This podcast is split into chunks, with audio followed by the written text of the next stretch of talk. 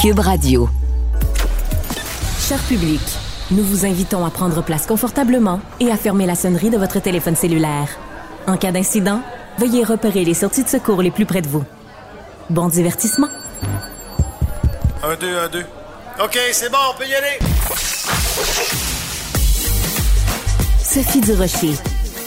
Elle met en scène les arts, la culture et la société pour vous offrir la meilleure représentation radio. Sophie Durocher. Tout un spectacle radiophonique. Bonjour tout le monde, j'espère que vous allez bien. J'espère surtout que vous allez pas, que vous avez passé une excellente fin de semaine. En fin de semaine, moi, j'ai regardé un documentaire qui va prendre l'affiche à Canal Vie et tout le long, je regardais ce documentaire-là qui s'intitule J'ai perdu mon bébé. Ça me faisait penser à cette chanson de Céline Dion. Petits pieds de Léa ne feront jamais leur tout premier pas. Pourquoi ces petits pieds ne grandiront pas? Alors, c'est une chanson de Céline Dion sur le deuil périnatal, donc sur les fausses couches, et ça avait été écrit justement par une collègue, une collaboratrice de Céline Dion qui euh, qui avait perdu un enfant. Elle avait écrit cette chanson et Céline l'avait endisquée. Donc, je pensais à cette chanson-là en regardant le documentaire euh, qui met en vedette Marie-Josée Gauvin. Ça s'intitule J'ai perdu mon bébé, diffusé à Canal Vie. Marie-Josée qui est au bout de la ligne. Bonjour Marie-Josée. Bonjour Sophie. Euh, cette chanson-là, la connaissiez-vous de Céline, euh, Les petits pieds de. Léa? Oui, je la connaissais. Ça faisait longtemps que je ne l'avais pas entendue. Puis évidemment, ça, ça c'est toute une chanson euh, chargée d'émotions, ça va de soi.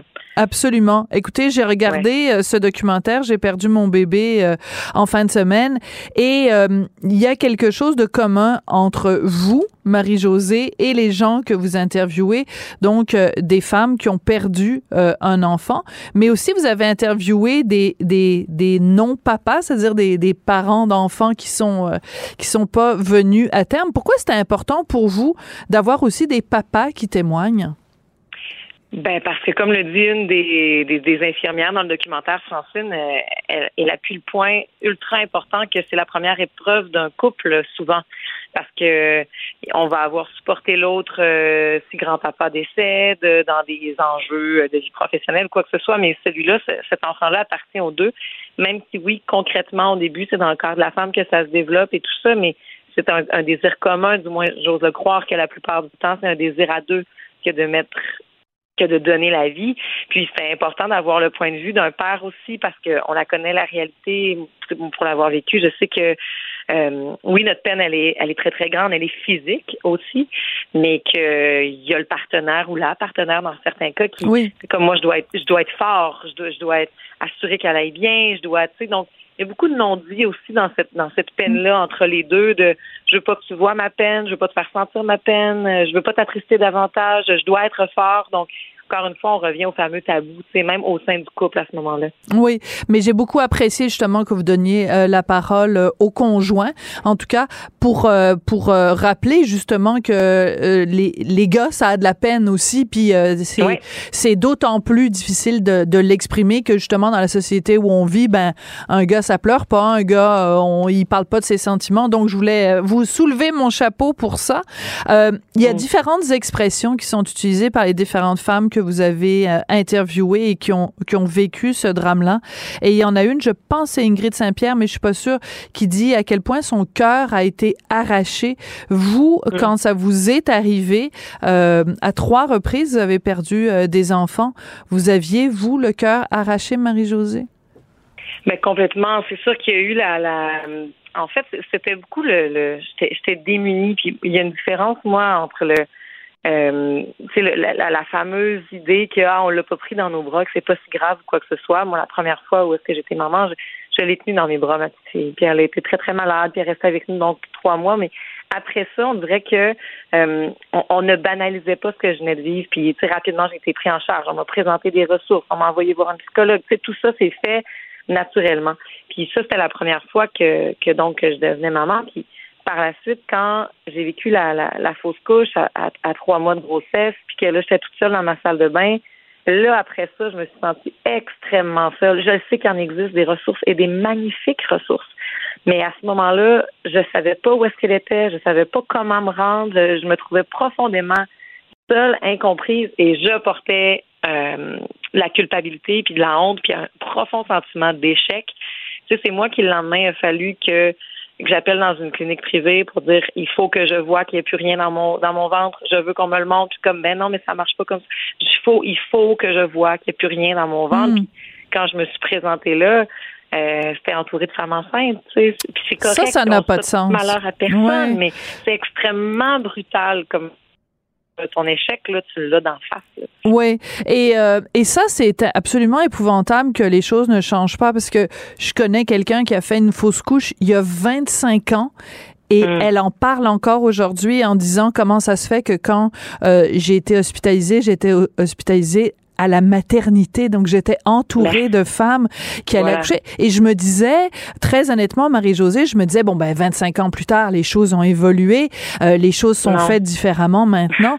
Pourquoi on inflige ça aux femmes? Le manque de ressources, le manque aussi, Marie-Josée, ça ressort beaucoup dans votre documentaire, le manque d'accompagnement psychologique, le manque de, de bienveillance au moment où, où les femmes en ont le plus besoin.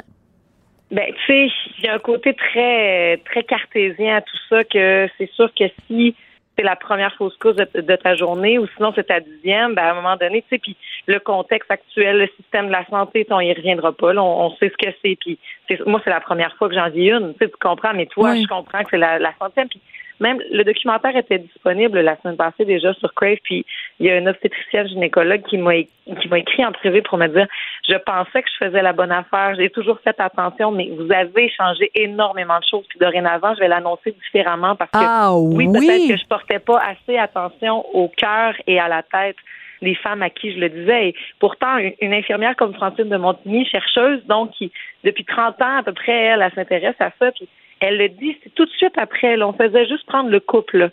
Si on les amenait de dans une petite pièce à côté, on va vous dire là, ça se peut que vous vous sentiez comme ça.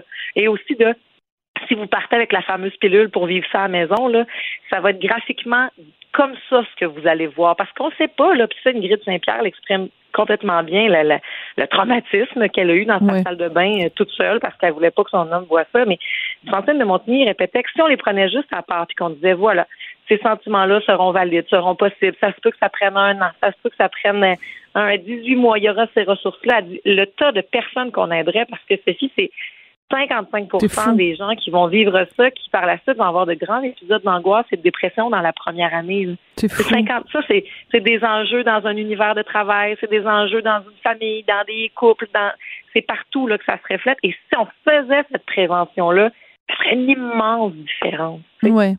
Il y a une de mes amies, euh, pas quelqu'un de très proche, mais quelqu'un dans mon entourage euh, qui a fait euh, justement une fausse couche la semaine dernière. Et mm. j'ai regardé votre documentaire et pendant que je regardais le documentaire, j'ai pris mon cellulaire et j'ai envoyé un petit SMS. Et je, je lui ai juste dit, comment vas-tu? Si tu as le goût d'aller prendre un café, je suis libre le matin, n'importe quand. Parce que je me disais, je m'en voulais parce que quand elle nous l'a annoncé, euh, je pense que tout le monde a dit ah ben c'est triste, c'est plate, euh, mais je pense que ça a pris votre documentaire pour que je me rende compte, mon Dieu, c'est une bombe nucléaire, c'est Hiroshima qui vient d'arriver dans sa vie là. J'avais pas mesuré, je pense, l'impact que ça peut être pour une femme euh, et pour et pour son mari. Euh, de de il y a, y a un, de, un des personnages, une des personnes interviewées qui dit euh, mon corps était comme un cercueil. C'est fort cette image là.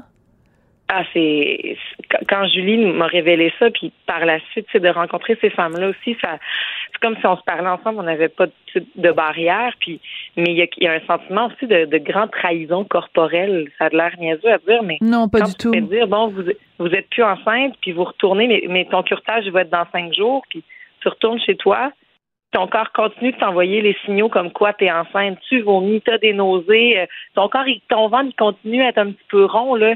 Moi, j'ai, j'ai, je trouvais tel, c'est la pire trahison que mon corps m'ait fait. J'étais tellement fâchée après lui. J'étais, arrête de m'envoyer ces signes-là, tu sais. Parce que oui, en effet, je, je, porte, je porte la mort, là. Je porte pas la vie. Pourquoi tu me fais ça, tu sais? Donc ça, juste ça, c'est un, c'est, c'est un traumatisme qu'on a à déconstruire à ce moment-là, mais de, de se donner des, tu sais, puis je le dis dans le documentaire, la fameuse banalisation. Moi aussi, je, le disais avant, là. Voyons, tu l'as pas eu dans tes bras. Voyons, c'est moins pire. Voyons. Mais Laurie Zéphir, en même temps, qui est une docteure en psychologie qui, a beaucoup traité ce sujet-là, on apprend à vivre avec un deuil, mais ça se peut que tu sois super correct à un moment de hey, cinq mois, cinq mois plus tard, deux ans plus tard. Voyons, je dirais que ça m'habite. Là, j'ai un épisode que ça m'habite. Donc, oui, le SMS que vous avez envoyé une semaine après de Hey, comment ça va? Je le trouve sais, c'est pas plus que ça. Il y en a une qui dit au pire, ça peut être des galettes. Hein. C'est juste comme, t'es-tu là? Puis moi, j'aurais tendance à dire aussi, demande-moi les dons dans six mois ou dans hmm. un an. Tu sais, parce qu'il y a beaucoup de gens qui, quand, on vit des grosses affaires qui sont là, proches après, puis là, t'es comme sur une, une adrénaline, puis OK, t'es porté, puis après ça, la solitude se creuse beaucoup plus, je trouve. Juste un petit... Puis ça se peut que j'ai pas envie d'en parler, puis de pas avoir la crainte aussi de ah là c'est un sujet bien trop lourd. Sais, c'est le temps des fêtes, on parlera pas de ça, mais non non au contraire. D'en parler, ouais, ah d'en parler. Et c'est comme ça ben que se conclut d'ailleurs votre euh, votre documentaire. Le fait d'en parler, le fait de mettre des mots, euh, on avance. J'ai adoré votre expression. On va écouter un petit extrait du euh, du documentaire. Donc ça s'intitule J'ai perdu mon bébé, disponible sur euh, Canal Vie. On écoute ça. Il y a toutes sortes de sentiments qui se mêlent quand tu vis une fausse couche, une fausse joie, euh, de, l'espoir d'avoir un autre enfant, tu t'imagines, euh, puis là, à un moment donné, non, ça n'arrivera pas. Au plan international, on estime qu'une grossesse sur quatre ou sur cinq se termine par une fausse couche. Après ma sixième fausse couche, j'ai vraiment eu un besoin viscéral d'avoir un empreinte qui me rappelle à chaque instant de ma vie les petits bébés que j'ai perdu. La société projette quelque chose par rapport à quand tu es femme, tu dois devenir mhm. mère. Donc, c'est sûr que quand je ne suis pas maman, ça me réexpose à ce deuil-là. Alors, la dame qu'on entend, qui a eu six fausses couches, honnêtement, moi, je, je sais même pas comment on fait pour survivre à une fausse couche. Alors, imaginez six.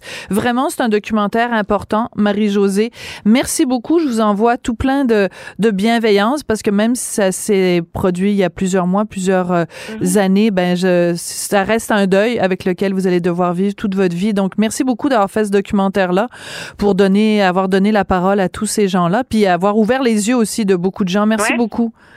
Merci à vous de mettre euh, la lumière euh, là-dessus, puis merci pour le, le SMS. oui, c'est euh, ben je sais pas, c'est en fait c'est cet ami-là qui pourra me dire si en effet ça lui a fait du bien de, de recevoir ce, ce message-là. Merci beaucoup Marie-Josée Gauvin. Qu'elle soit en avant ou en arrière-scène, Sophie Durocher reste toujours Sophie Durocher. Culture, tendance et société. Steve Fortin. Steve Fortin, bonjour. Oui, salut. On parle parfois euh, des médias sociaux qui servent euh, à échanger des bêtises, mais parfois ça, ça permet simplement de, de connaître le fond de la pensée des gens. Et euh, l'auteur, compositeur, interprète Émile Bilodeau s'est essayé en fin de semaine. Je pense que il, il s'est fait un peu barouetter. Explique-nous le contexte, Steve. Oui, ben je vais même reculer un petit peu plus loin parce que c'est Émile Bilodeau, il s'implique politiquement et il le fait euh, en toute connaissance de cause, euh, visière levée. Euh, ça avait commencé déjà au concert de la Saint-Jean en 2020. Il portait un macaron contre la loi 21. Au mois de mai dernier, il est monté sur scène au Conseil national de Québec solidaire. Il était là pour appuyer le parti. Pas de problème avec ça lors de la dernière campagne électorale, bien sûr, on se souviendra, il a fait du porte-à-porte avec Québec solidaire, Gabriel Nadeau-Dubois. Il milite, s'implique, il n'y a rien de mal là-dedans. Puis là, ben, arrive. Au contraire. Euh, Au contraire, c'est même, c'est même quelque chose de très positif qui doit être salué, ah, là. Ah, ben oui, ben oui. Puis il le fait, il le fait sourire et tout ça. Puis euh, il n'y a aucun problème là-dedans. Et puis euh, là vient le, dossier du serment Donc euh, voilà que on, parle beaucoup de ça. Enfin, la loi la, la, loi 4 est votée, euh, la loi du, euh, de la coalition Avenir Québec, l'obligation du serment tombe. Et puis, il est actif sur les réseaux sociaux, Émile Bilodeau, il discute avec un militant péquiste que je connais. Et puis, à un moment donné, il répond à ce militant. Donc, pendant, parce qu'on le sait, hein, Paul Saint-Pierre Plamondon avait montré des émotions quand c'est arrivé. Il avait les larmes aux yeux. Puis, euh, il y a plusieurs personnes qui n'ont pas apprécié un message en particulier qu'il a envoyé récemment, dans les, derniers jours. Il dit, pendant que euh, Paul Saint-Pierre Plamondon pleurait, impuissant parce qu'il ne pouvait pas entrer à l'Assemblée nationale, mon ami Sol, euh, Sol Zanetti déposait le projet de loi historique pour abolir l'obligation de prêter serment à la couronne. Petit bémol, euh, ça a servi à rien parce que ce projet de loi-là ne, sera jamais appelé. Donc, euh, c'était dans le vide, ce projet de loi-là de, de Zanetti, comme le plus, celui d'avant aussi. Donc, sur papier, c'est Québec solidaire qui a pris le dossier en main pendant que vos trois pleurnicheurs se tournaient les pouces. Vous pouvez compter sur les solidaires pour continuer à travailler pour le Québec. Mais j'avoue que le PQ chaud est divertissant. Moi, je travaille le, je préfère le travail concret et bien fait. Bon, et alors, y a des bémols à mettre là-dedans. Ben, pas juste des bémols, c'est que c'est pas très élégant de traiter Joël Arsenault, Pascal Bérubé et Paul Saint-Pierre Blamondon de pleurnichards alors que euh, ils ont le droit d'être émus euh, devant ce que tout le monde a considéré comme un moment quand même historique qui va avoir marqué la, la, la vie parlementaire au Québec. Ben oui, c'est important de le rappeler. Puis là-dedans, là, il y a deux angles. Premièrement, euh, j'ai vu plusieurs personnes euh, du domaine de la santé mentale qui ont qui ont euh, répondu parce que tu l'as vu en fin de semaine, hein, cette capture d'écran-là a fait le tour parce que maintenant c'est une capture d'écran. Le, le, Émile Bilodeau a, a supprimé ce, ce, ce message-là depuis. Euh, et, euh, là, ce qui se passe, c'est qu'il y a des gens qui sont qui, ont, qui ont demandé à Émile Bilodeau, certains qui disaient oui, moi je suis d'accord avec les prises de position politiques, mais est-ce vraiment bien de, de, se moquer de quelqu'un qui a des émotions, d'un homme qui a des émotions, du point de vue de l'angle de la santé mentale? Ça, c'est déjà une chose. La deuxième, c'est que du point de vue parlementaire, par exemple, euh, moi, je pense à un juriste qui a répondu, à Willy Gagnon, qui a répondu à, à Émile Bilodeau, puis lui dit le projet de loi 190 le, celui auquel il réfère de Sol Zanetti, cette fois-ci, là, ben, il a été déposé pour rien parce qu'il n'a pas été appelé. Puis lui rappelle constitutionnellement que c'est la loi 4 de, la coalition Avenir euh, Québec qui a été euh, adoptée. Puis cette loi-là, pour une fois, même si les trois mousquetaires, comme on les appelle, les trois députés du Parti québécois étaient en dehors de la Chambre, mais pour une fois, là, il y a quand même eu une rare unanimité à l'Assemblée nationale pour dire je pense que les Québécois sont rendus là. On va de l'avant. Ça prenait un message un petit peu plus rassembleur. Et moi, quand j'ai répondu à Émile Bilodeau, j'ai cité l'entrevue que tu as faite avec euh, Daniel Boucher parce que j'ai beaucoup aimé euh, la façon dont il avait répondu à ta question sur le serment. Donc, lui, il allait d'une ouverture et il disait, ben, tu sais, il faut, il faut travailler quand on a des avancées comme ça à faire et tout ça. Puis, euh, dans ce fil de discussion-là, il a répondu, lui, comme par exemple aussi Pierre-Luc Briand, un autre artiste, ancien candidat du PQ euh, dans Rosemont, la petite patrie la dernière fois, ben, je veux dire, il y a plusieurs personnes qui lui ont répondu, même dans sa dans, sa propre famille, si on veut, euh, d'artistes. Puis on lui disait, ben, tu sais, je sais pas, oui, c'est inélégant.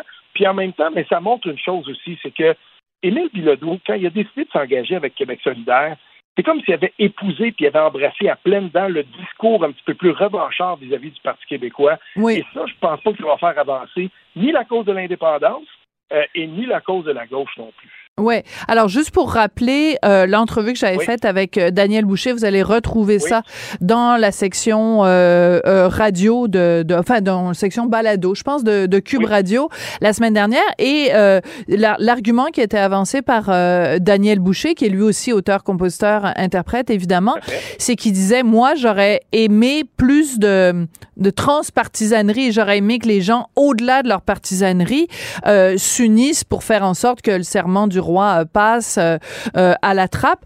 Et je veux juste rajouter quelque chose aussi quand on, mhm. on, parle de des des disons des prises de position de d'Émile Bilodeau. Il y a des gens qui ont déterré aussi une, une déclaration qu'il avait faite avant en disant il faudrait que le PQ meure pour qu'on puisse faire avancer la, la, cause, la souveraineté.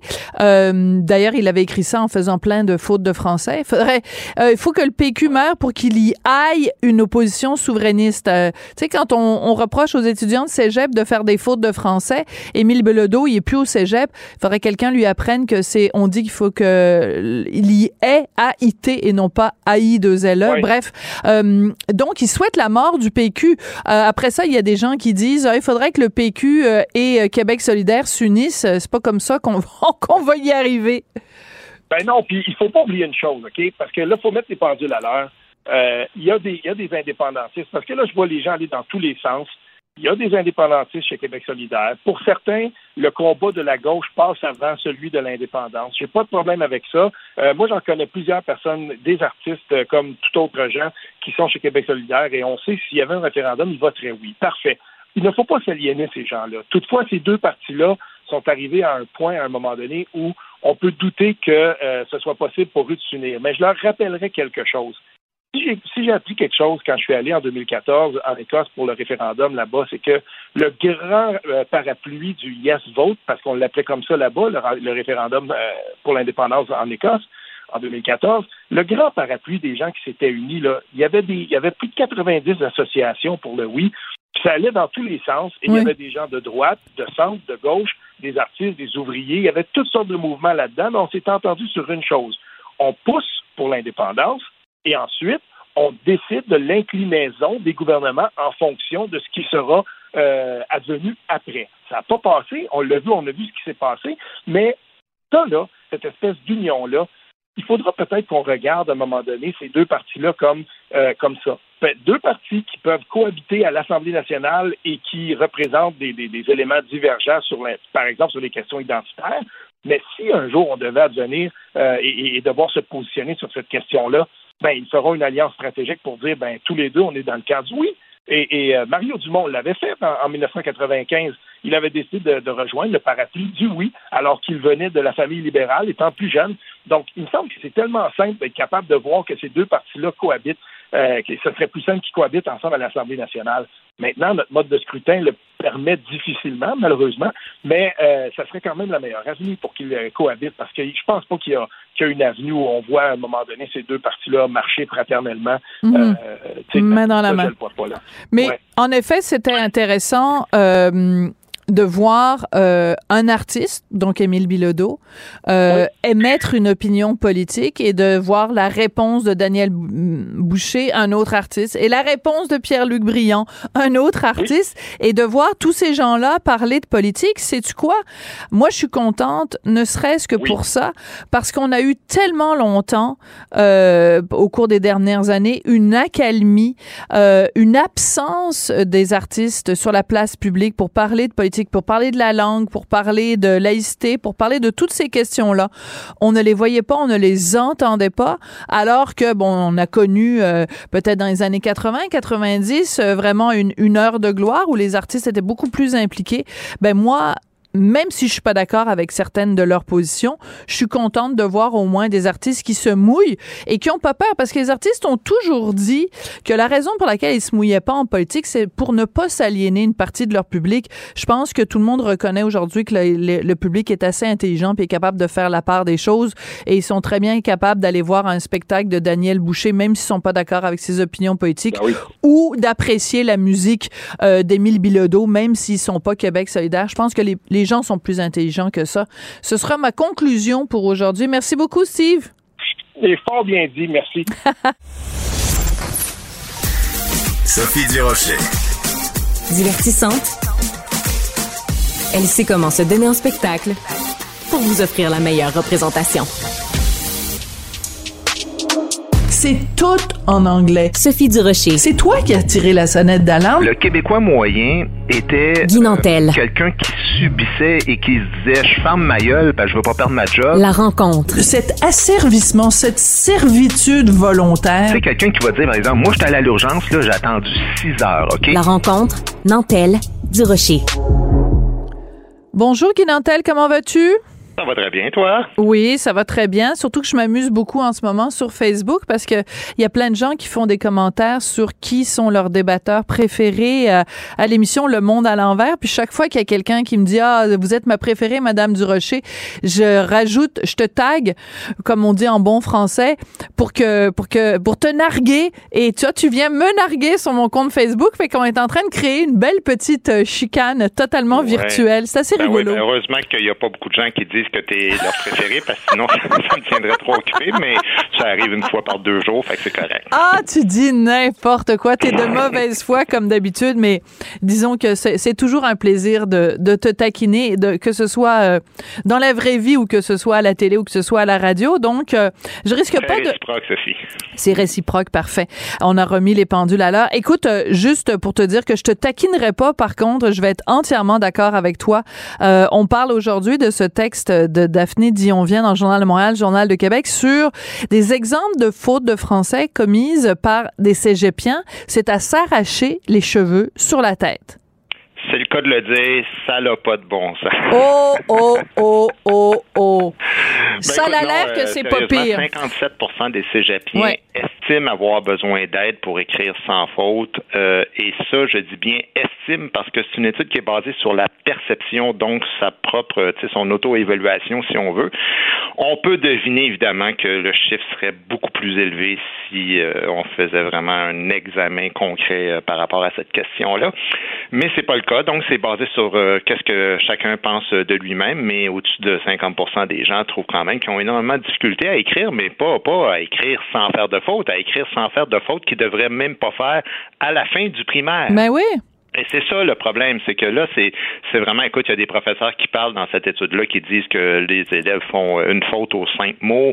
Euh, il y en a même un, il dit, je suis obligé de réduire euh, à, à, peine 30% de la note finale qui est consacrée à la maîtrise de l'orthographe je veux dire, parce que sinon, ils couleraient tous. c'est quand même fou. C'est hallucinant. Ça, nous oblige à, trouver d'autres moyens de noter euh, l'élève que de juste parler du français. C'est comme si en mathématiques, on disait, écoute, on met juste 30 de la note en mathématiques euh, sur savoir euh, compter. c'est une bonne comparaison. trop catastrophique. Alors, effectivement, c'est un gros problème de société actuellement. Oui.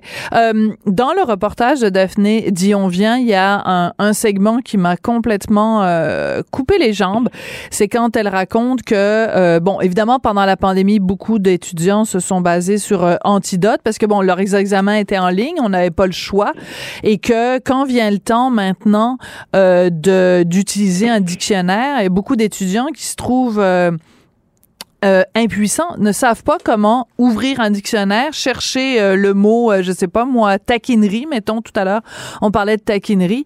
Comment t'écris? Est-ce que c'est KI Est-ce que c'est QI Ben ils savent pas comment fouiller dans un dictionnaire pour trouver le mot. Mmh. Hier, j'ai eu cette conversation-là avec ma fille, justement, puis euh, je, je, je, lui faisais le parallèle un peu avec euh, l'histoire, c'est-à-dire que il y a beaucoup de jeunes qui ont de la misère avec l'histoire aujourd'hui parce qu'ils se disent si j'ai quelque chose à chercher, j'irai le chercher euh, sur Google. Mais le problème qu'il y a avec l'histoire, par exemple, c'est qu'il faut pas nécessairement apprendre des dates par cœur. C'est pas tant ça que de comprendre la cohérence des événements les uns avec les autres qui nous mènent à la société dans laquelle on vit actuellement.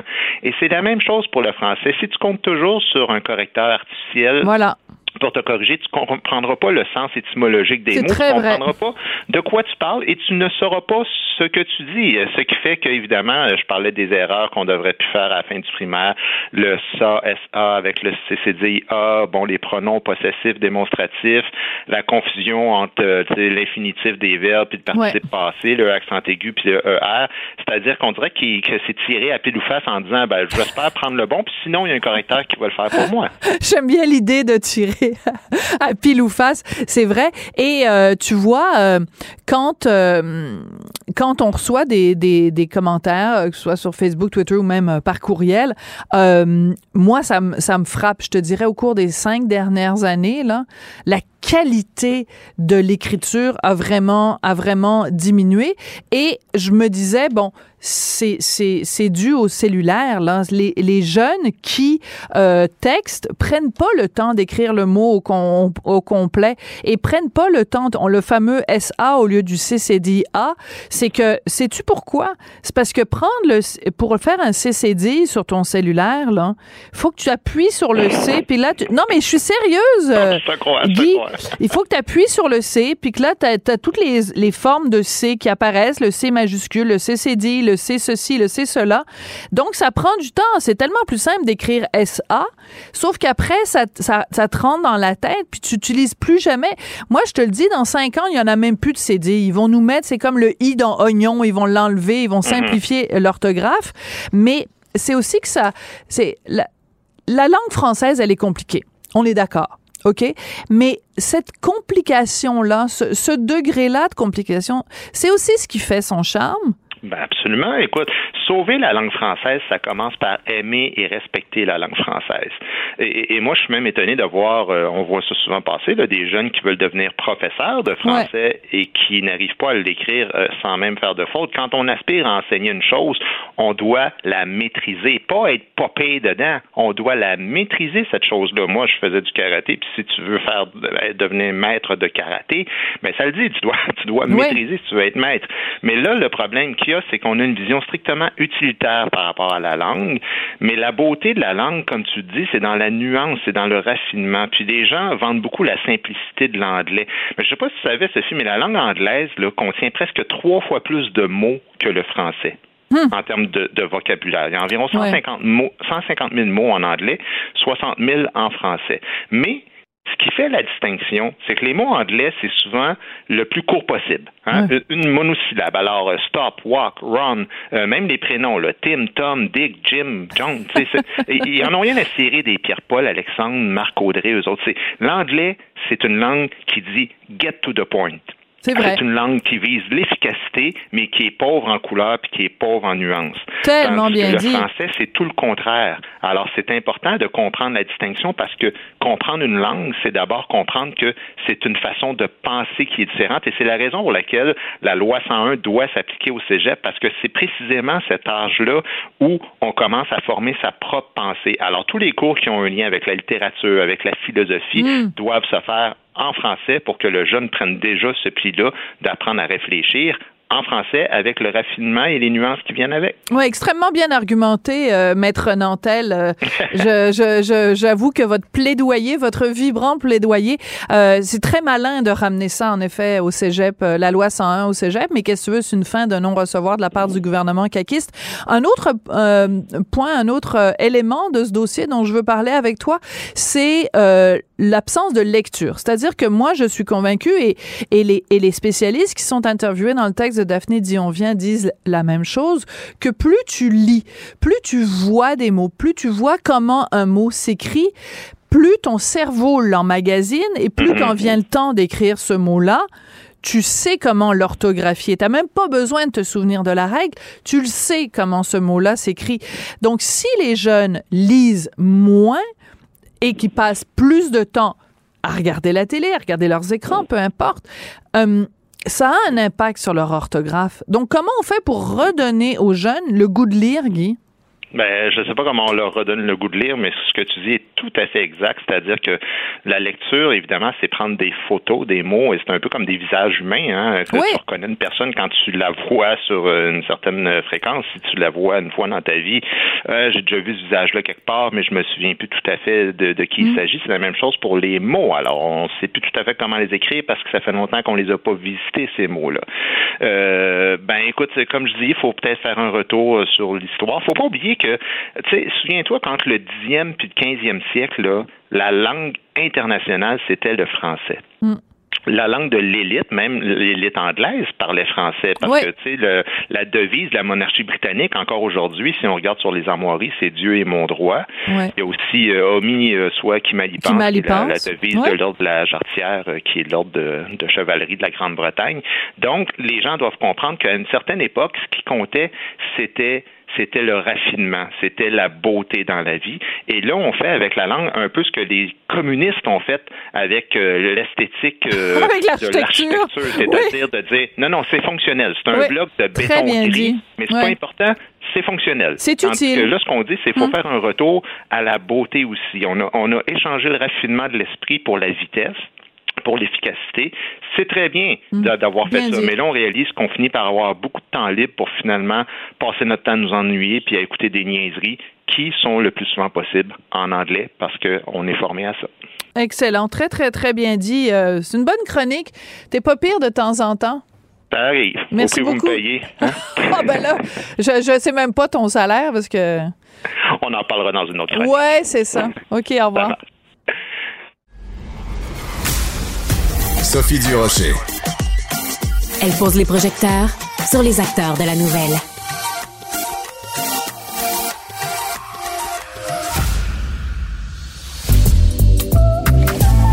La pile à lire de Gabriel.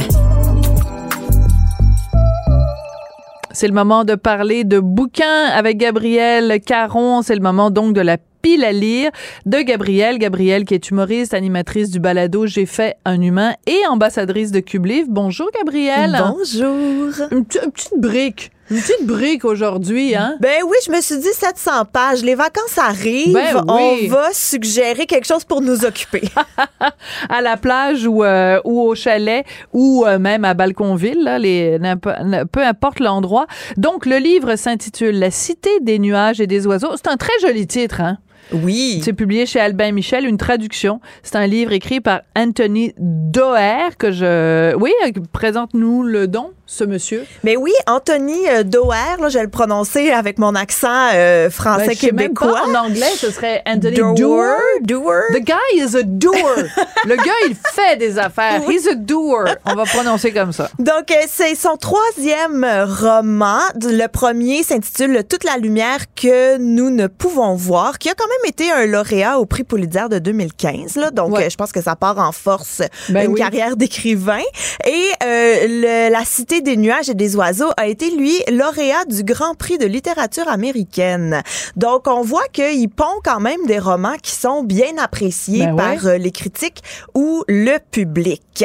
Et moi, j'étais quand même surprise que ce soit seulement son troisième roman parce que je trouvais qu'il y avait quand même... Euh, Très étoffé, disons. Oui, exact, avec les personnages, la structure narrative et tout. J'ai quand même été surprise, mais on voit quand même que le monsieur, il a de l'expérience, même si son troisième roman, euh, voilà. Il a quand même aussi écrit, bon, des recueils de nouvelles, il a participé à plusieurs projets. Donc, il y avait quand même l'expérience pour arriver avec La Cité des nuages et des oiseaux. Et là, on va plonger dans l'histoire, si tu veux bien, Sophie. Oui, absolument. Il faut que tu nous racontes ça. Il faut que tu nous expliques parce que c'est quand même assez complexe. Oui, mais toi, justement, qui m'as dit tout au long de la saison que tu prenais des notes des fois dans des livres. Là, ta quatrième de couverture devait être... assez complexe, merci. oui, assez raturée. Mais oui, parce qu'il y en a, tu sais, moi, j'ai lu beaucoup, beaucoup de romans fantastiques et tout où au début, il y a des organigrammes de qui est qui, quelle famille est dans quelle famille. Mais là, j'aurais peut-être aimé ça. Comme Game of Thrones. Oui, exactement. j'aurais aimé ça avoir un organigramme pour voir un peu qui va où dans cet échiquier qu'est le roman La Cité des nuages et des oiseaux. Donc, ce qu'il faut savoir, en fait, c'est que le titre vient d'un livre qui n'existe pas, mais qui aurait très bien pu exister, écrit par Antoine Diogène, qui est un écrivain grec du premier millénaire. Donc, de là part le titre et c'est quand même assez important puisque ce texte relie tous les personnages du livre. Et là, on se promène entre le 15e, le 20e, le 21e et le 22e siècle. Il y a beaucoup de va-et-vient entre passé, présent et futur. Et il y a cinq personnages principaux. Oui, oui, oui. Ça se tient. Et ce qui est intéressant, c'est que là, je promets que je vous vends pas de punch, mais c'est que tous les personnages ont un lien entre eux, même s'ils vivent à des centaines et des centaines et des centaines d'années de différence, même pas sur les mêmes continents, même pas sur les mêmes planètes, ils ont quand même tous un lien entre eux.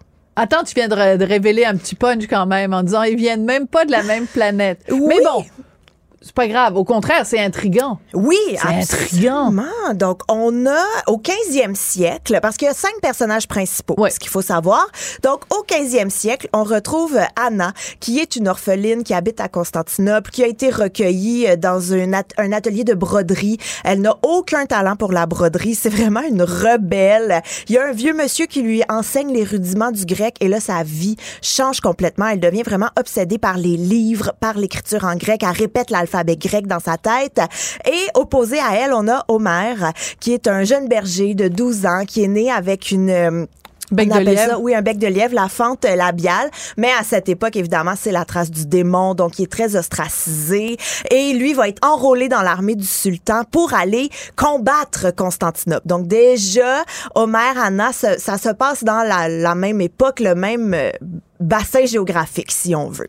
Ensuite de ça, voyage au 21e siècle, où on retrouve Zeno Ninis, qui lui est un vétéran de la guerre de Corée. Donc, on va aussi découvrir son passage en Corée. Donc, ça, ça nous plonge dans le 20e siècle. Donc, Zeno nous fait chevaucher deux, euh, deux siècles. Et lui, bon, s'est rendu un homme âgé, passionné par la cité des nuages et des oiseaux, qu'il va traduire. Il fait même une petite pièce de théâtre avec les enfants de sa ville en Idaho. C'est un, un vieux monsieur moi, je l'ai toujours, je l'ai imaginé comme un papy gâteau, là, bien gentil, très impliqué dans sa communauté. Et face à lui, si on veut, euh, on trouve Seymour, qui est un jeune homme vraiment avec des problèmes. Là, on va dire ça comme ça, euh, qui qui se fait embarquer dans un truc d'éco-terrorisme, qui est vraiment là complètement à l'opposé euh, de Zeno, mais qui vont finir par se rencontrer inévitablement. Et au 22e siècle, on a Constance, qui elle habite sur un vaisseau spatial à destination d'une nouvelle planète et qui va découvrir, grâce à son père, ben, des écrits de la Grèce antique. Et ce qui est intéressant avec ça, mais c'est qu'on découvre, selon l'imaginaire de l'auteur, comment les gens vont vivre en, au 22e siècle à bord de ce vaisseau spatial. Et c'est quand même particulier parce que, euh, donc, un roman d'anticipation, d'une certaine façon, de science-fiction, euh, et en même temps, basé sur des écrits supposés, euh, enfin imaginaires, mais quand même euh, de la Grèce antique. Donc, on peut dire ça ratisse large. Est-ce que tu dirais qu'il essaye de, de, trop en faire, de, de, de, manger à trop de râteliers en même temps?